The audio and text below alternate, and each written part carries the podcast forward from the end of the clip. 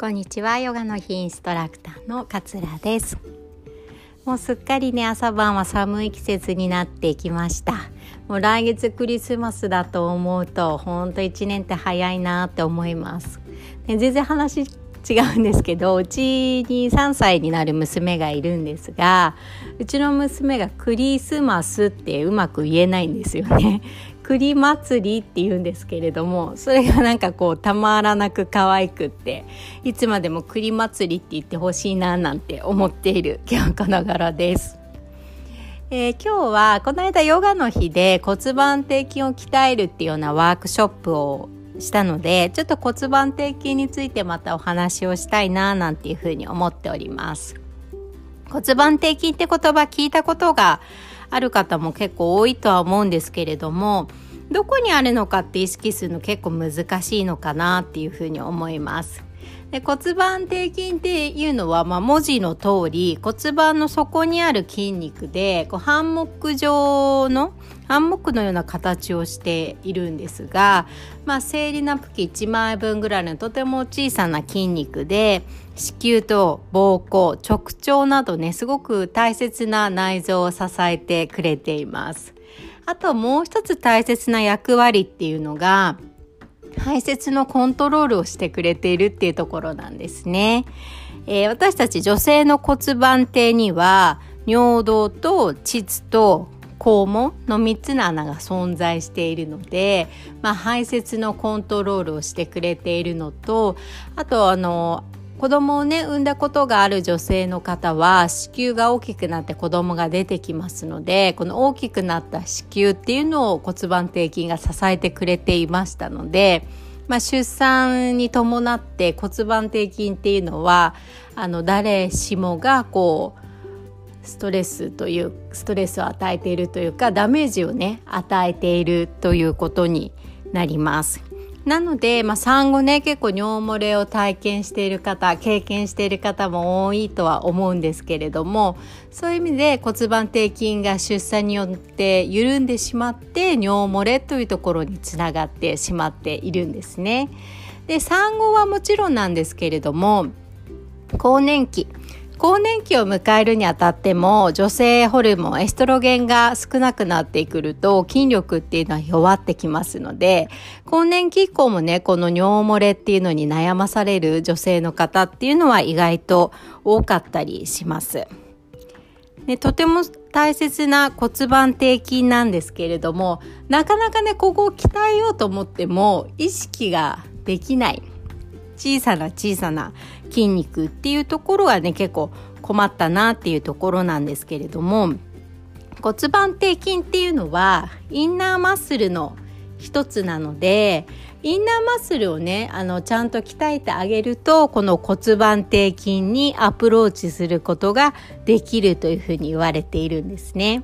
なので骨盤底筋を鍛えると、まあ、どんな変化が起こるのかっていうところにまずね結構外見が変わる方がね多いんです。姿勢が改善されたりとかウエストにねくびれができたりとか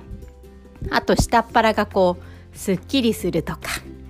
あとはあの外見以外のところで言うと、まあ、排泄のコントロールっていうのは回復するので尿漏れなどが改善したりとか、えー、女性でね生理痛や PMS がある方っていうのはここもね改善する可能性が期待できるというふうに言われています。なのでね結構なんでしょう。とても大切な実は筋肉だったりするので是非ここを意識してね鍛えてもらいたいなっていうふうに思います。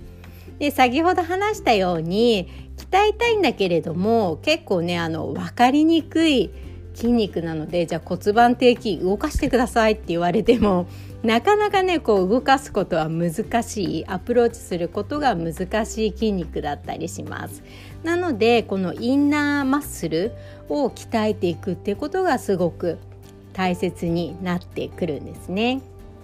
まあ、インナーマッスルといってもこういろいろあるんですけれども一番ね、えっと、腹横筋っていうお腹の周りにこうコルセットのようにねあの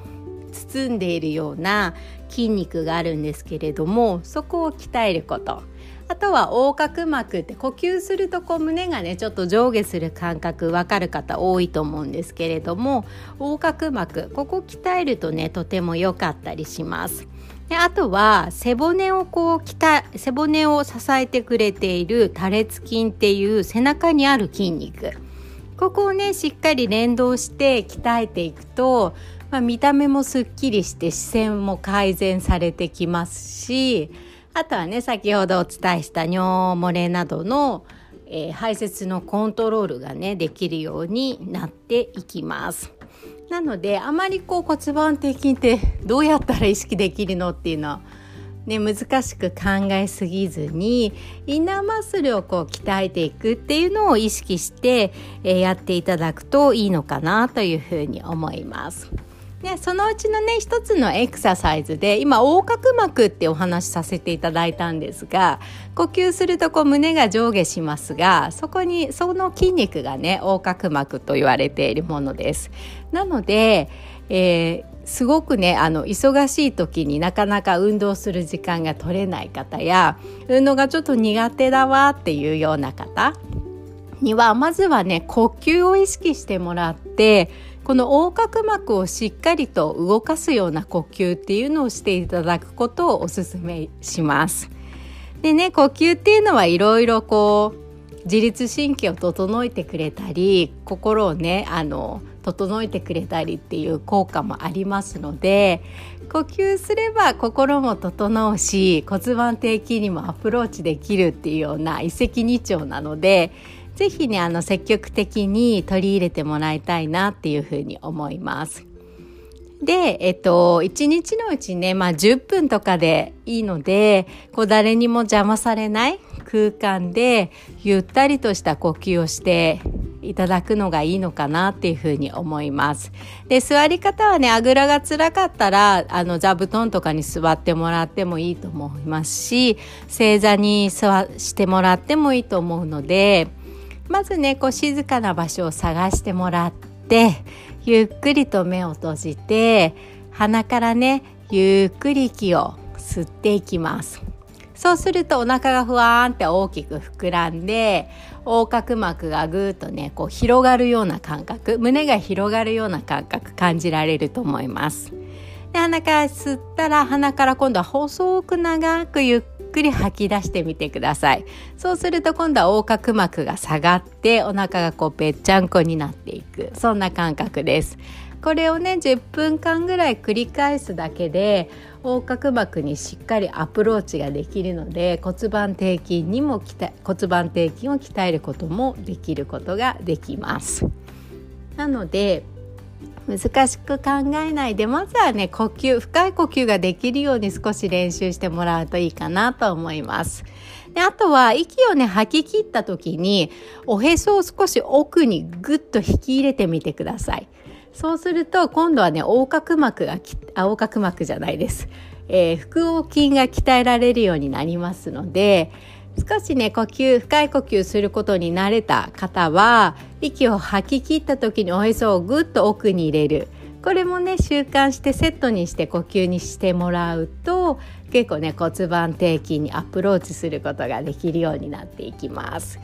なのでね是非この呼吸をまずは練習してみてもらえると体が少し変わったりとか、えー、尿漏れがねコントロールできたり生理痛が緩和したりってことも考えられますので是非やってみてもらえると嬉しいなというふうに思います。で今日はこの辺で聞いてくださってありがとうございました。さようなら。